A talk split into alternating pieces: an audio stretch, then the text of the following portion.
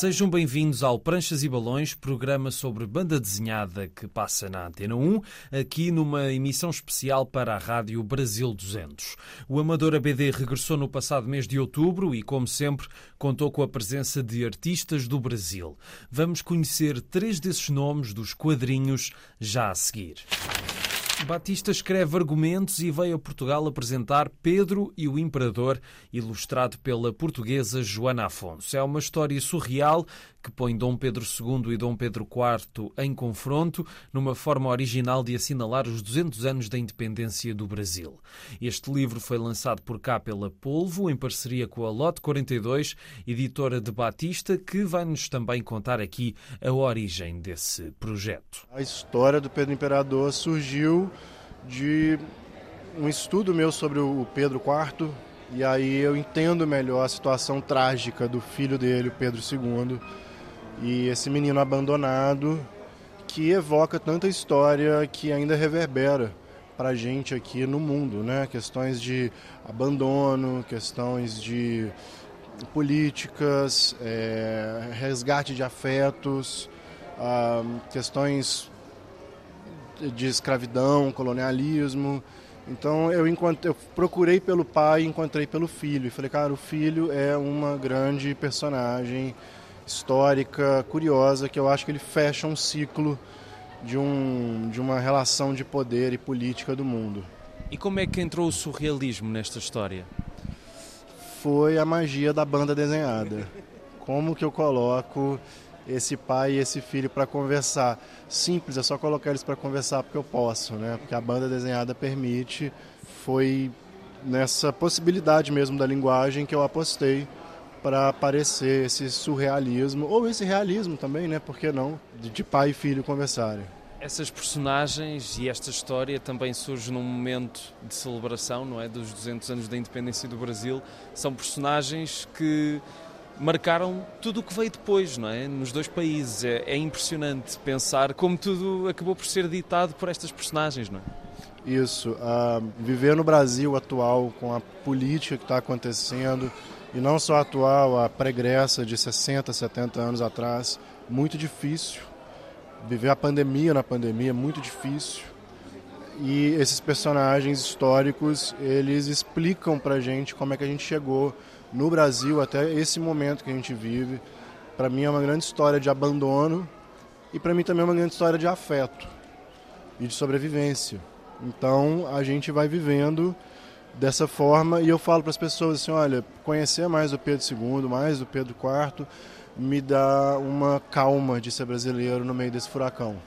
E como é que foi trabalhar com a Joana Afonso? Quer dizer, como é que foi eh, estarem os dois eh, separados pelo mar e fazerem esta colaboração? Foi durante a pandemia, né? Então foi primeiro online, foi primeiro por câmera, mas foi um prazer enorme conhecer o trabalho dela. Eu acho que a nossa conversa foi a seguinte: eu tive liberdade total para escrever, então tenho liberdade total para desenhar.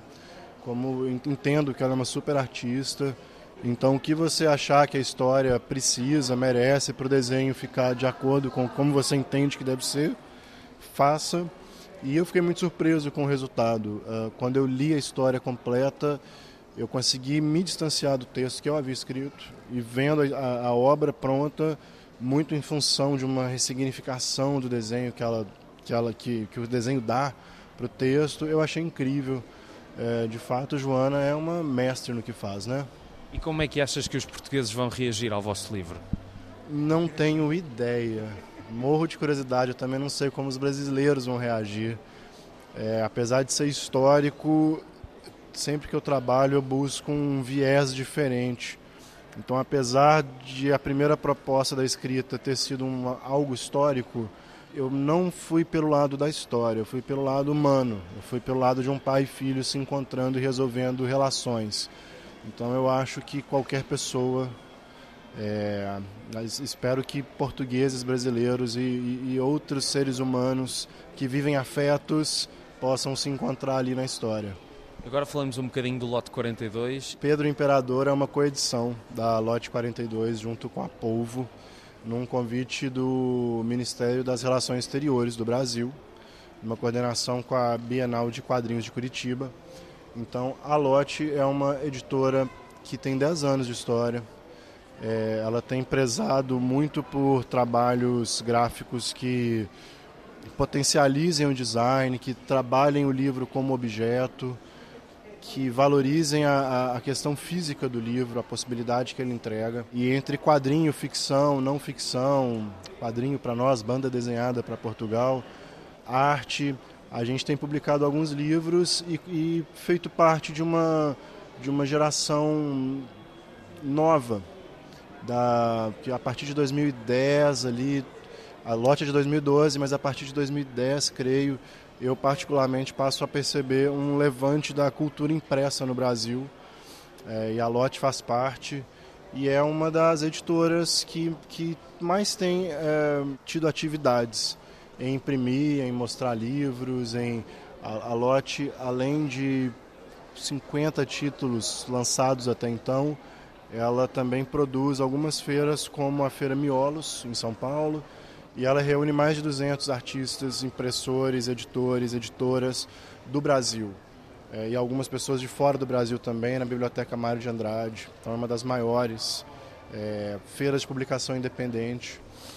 E essa é a Lote 42. Isso é um prazer, querendo conhecer www.lote42.com.br. Já agora, muito rapidamente, fala só destes dois livros que me apresentaste, porque acho que também vale a pena recomendá-los. Um se chama Apocalipse, por favor, que é de Felipe Parucci. É uma comédia e é um drama em que personagens se encontram numa cidade em meio a crises de ansiedade, a dificuldades da modernidade, a não se sentir parte da sociedade e tentam se resolver enquanto um meteoro vem contra a Terra para destruir tudo. E uma outra história chamada A Mão do Pintor de Maria Luque, que é uma argentina, ela é uma pintora e esse é o primeiro quadrinho dela em que ela conta a história do encontro dela com um pintor chamado Cândido Lopes, que ele foi soldado na Guerra do Paraguai, ele foi para a guerra para pintar lá a, as cenas da guerra e lá ele perde uma mão e anos depois ele aparece para Maria pedindo ajuda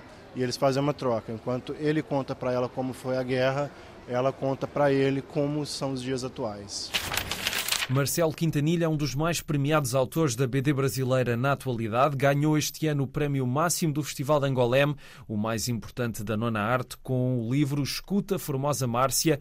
Veio ao Amadora BD apresentar um livro novo para a Polvo, que reúne várias histórias. Chama-se Vistam Todas as Flores. São histórias que falam sobre a vida no Brasil, sobre a forma como as pessoas se relacionam com o seu entorno dentro do contexto brasileiro desde uma perspectiva mais histórica, como no caso das histórias que se passam em meados do século XX até os dias atuais. Não me sinto distante das histórias que fiz em um tempo passado, tampouco. Não me sinto realmente distante de nada do que eu fiz. Não tenho a, ideia de revisitar histórias, porque você não pode revisitar aquilo que você nunca deixou para trás.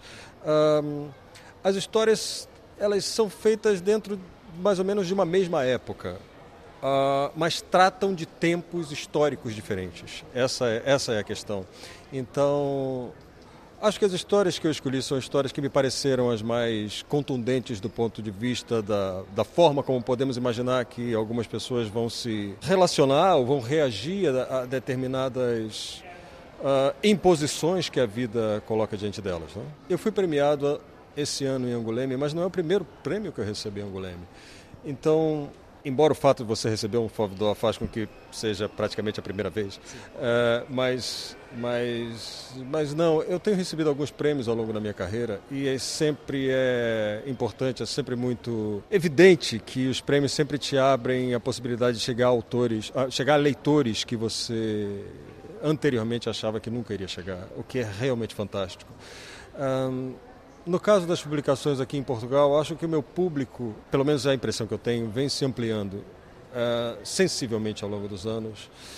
É, sempre que eu tenho a oportunidade de vir a Portugal, eu me agarro a essa oportunidade com todas as forças que eu tenho. Eu adoro encontrar o público daqui, adoro encontrar as pessoas, adoro falar com as pessoas e por esse aspecto não, nada, nada mudou, nada mudou mas a abertura dos quadrinhos que existe no Brasil não tem nada a ver com a abertura menor que ainda existe em Portugal. Pelo menos não sei como é que uma pessoa de fora uh, sente isso ou não, mas gostava de saber a sua opinião.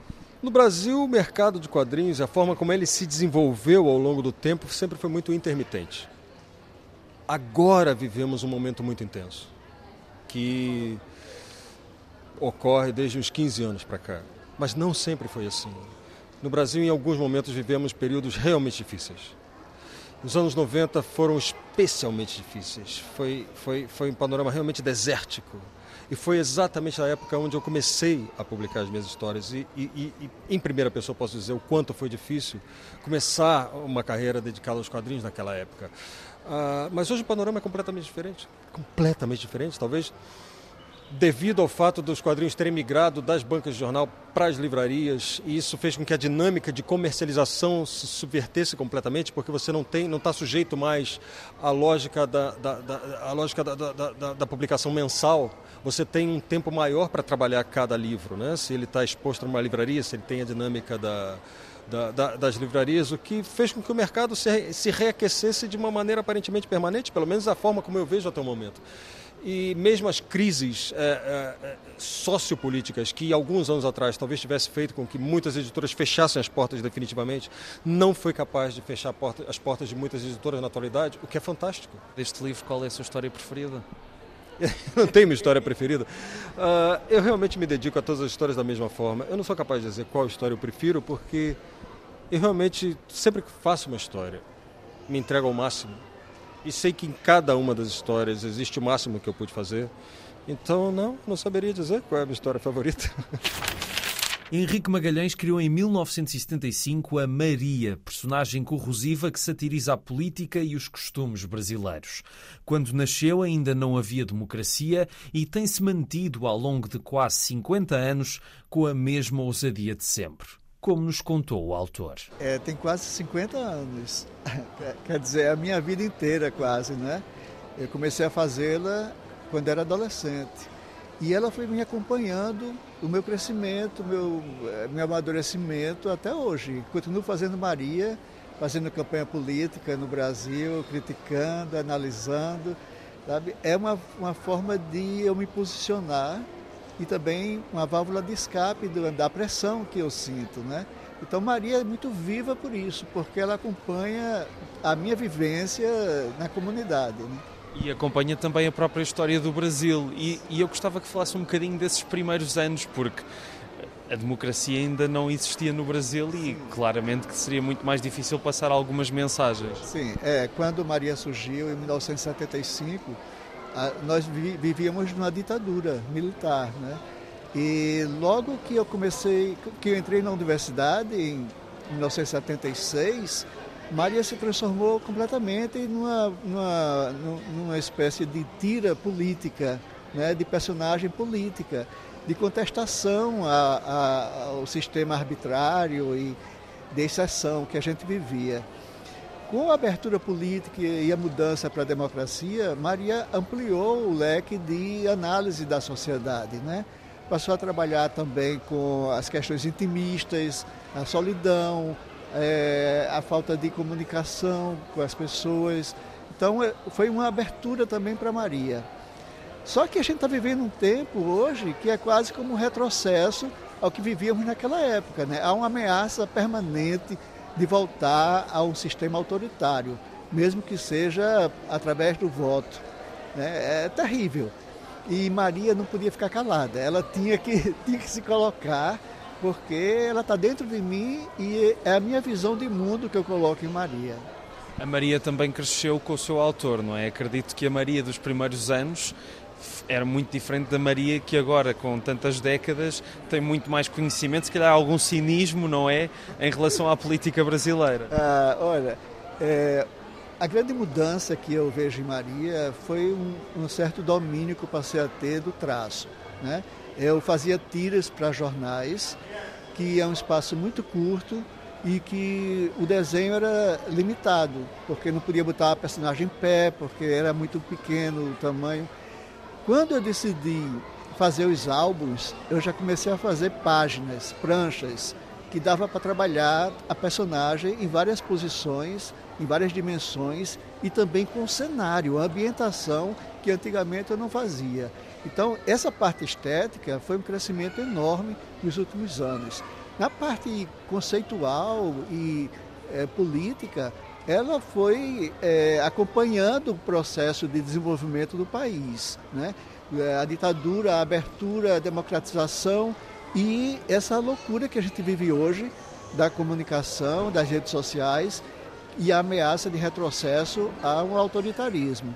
Então ela está o tempo todo em ebulição e criticando e analisando as situações, que é o que eu vivo no cotidiano. A passagem das tiras para os álbuns foi fácil no sentido da criação de uma narrativa mais extensa ou foi um desafio nas primeiras, nas primeiras instâncias? É, eu, quase nunca eu fiz trabalhos longos. Né? Tem um álbum que eu lancei pela Povo que tem uma história maior, um pouco mais desenvolvida. Mas a minha habilidade mesmo é fazer a, a gag, a tira curta, a história curta. Tanto é que eu considero é, as páginas ou as pranchas que saem nos álbuns como tiras ampliadas. É o, é o contexto da tira onde eu posso desenvolver mais é, o texto, né, aprofundar um pouco mais o texto e melhorar o desenho, que é um prazer estético. Até porque o humor vive muito do timing e da de como se, de como se estica a setup e como se põe a punchline, acredito também a um nível humorístico também seja um desafio muito maior, não é? Porque uma tira acaba ali e o álbum não. Sim. No entanto, a gente tem que ver que a tira também é um desafio muito grande, porque você tem que dizer tudo em poucas palavras, né, em poucas cenas. E é um ritmo diário ter sempre alguma coisa para dizer. É, é, é, assim, a gente pode pensar que a tira é fácil porque é pequena, porque é, é curta, mas cada tiro é uma ideia nova, né? que exige uma concentração, uma elaboração sabe? Tão, tão importante quanto fazer uma história longa. Só que a história longa se leva meses ou semanas para fazer. A tira você pode fazer em um dia ou uma semana no máximo. Mas às vezes uma tira até pode dar mais trabalho do que um álbum inteiro, não?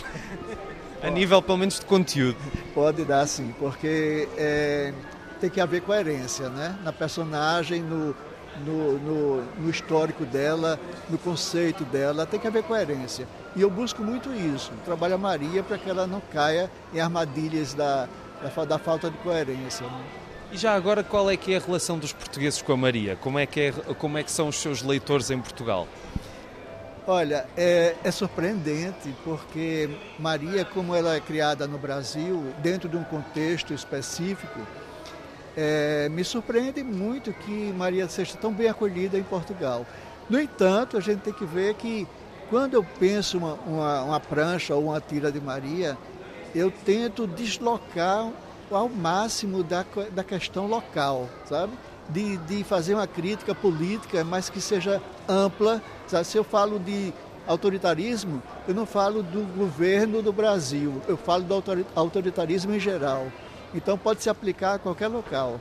Por isso que eu acho que há uma empatia muito grande de Maria aqui em Portugal. As obras de Batista, Marcelo Quintanilha e Henrique Magalhães foram o destaque desta emissão especial do Pranchas e Balões para a Rádio Brasil 200. Até à próxima.